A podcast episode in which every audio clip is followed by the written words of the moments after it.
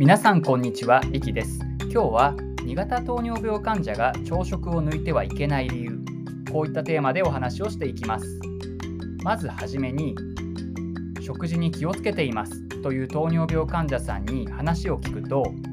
朝はなるべく食べないようにしていますと自信に満ちておっしゃる方がいるんですけど、糖尿病患者さんでは朝ごはんを抜くのはあまりお勧めできないんです。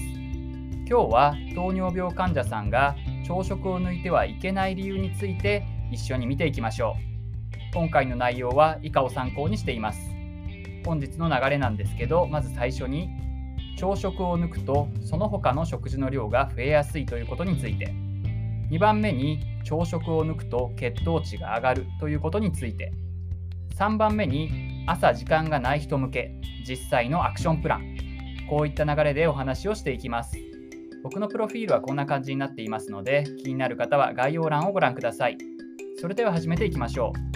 う。まず最初に、朝食を抜くとその他の食事の量が増えやすいといったところについて見ていきましょう。朝食を抜いてはいけない理由の一つがこれですね。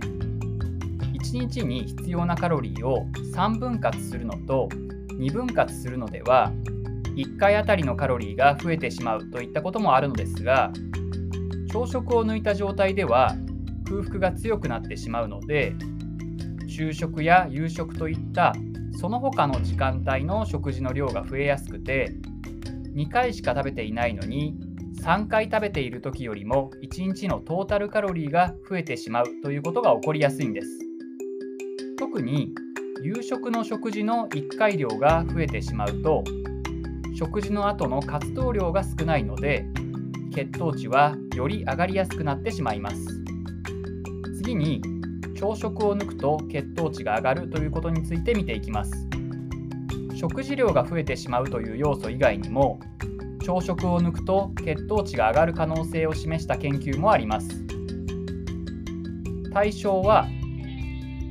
肥満のある2型糖尿病患者さん22人平均年齢は57歳。糖尿病の利病期間は8.4年 BMI が28.2ヘモグロビン A1C が7.7%こういった方々を対象とした試験です方法は患者さんに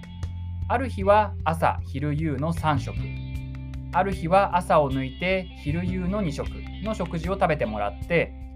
血糖値の推移やインスリンなどのホルモンを測定したというものです。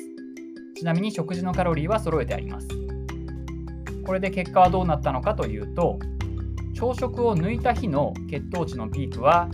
昼食後が268、夕食後が298であったのに対して、朝食を食べた時の血糖値のピークは、昼食後が192、夕食後が215だったんです。つまり朝食を食べた時の方が朝食を抜いた時に比べて昼食後と夕食後の血糖値の上昇が抑えられたということですさらに朝食を抜いた時のインスリンのピークは朝食を食べた時に比べて30分遅くなっていたんですつまりインスリンが出るのが遅れてしまったことが食後の血糖値が上がってしまった原因の可能性があるということです。これを例える例えるとすると食事を食べていない時間が長くて膵臓が油断していて久しぶりに食べ物を食べた時にインスリンが出るのが遅れてしまうこういったイメージになるのではないでしょうか。では3番目に朝時間がない人向け実際のアクションプランについて見ていきます。もちろん早起きができればそれに越したことはないのですが朝は時間がないんだよという声が聞こえてきそうなので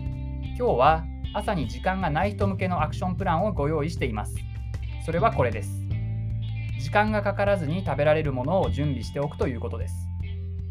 例えばヨーグルトとかパン納豆。ご飯を1食分ラップに包んでおくとかシリアルやナッツ。チョコレートなどを用意する。あとは野菜ですね。きゅうりとかプチトマトなどは簡単に食べられます。それから果物もバナナやみかん、こういったものは皮を剥いてすぐに食べられますよね。これらを事前に準備しておいて朝組み合わせて食べるようにすれば忙しい朝でも朝食を食べることができます今日のまとめなんですけど朝食を抜くとその他の食事の量が増えやすいということについてまずお話ししてきましたこれは昼食や夕食の食事量が増えて食後高血糖がより顕著になったり1日のトータルカロリーが増えたりということが問題なんでしたね。特に夕食の食事の1回量が増えてしまうと食事の後の活動量が少ないので血糖値はより上がりやすいんでした。2番目に朝食を抜くと血糖値が上がるということについて実際の研究結果をご紹介しました。最後に朝時間がない人向け実際のアクションプランと題しまして時間がかからずに食べられるものを準備しておくといったことをお伝えしました。今日の一歩が未来の健康につながります。今日は糖尿病患者さんが朝食を抜いてはいけない理由についてお話ししてきました。朝時間がなくて朝食を抜いてしまっていた方もぜひ今日のアクションプランを実践して栄養バランスが良く血糖値にも良い食生活を送っていただければ幸いです。動画が参考になったなと思ったらいいねボタンを押したり SNS でシェアしていただけると嬉しいです。これからも一緒に勉強していきましょう。バイバイ。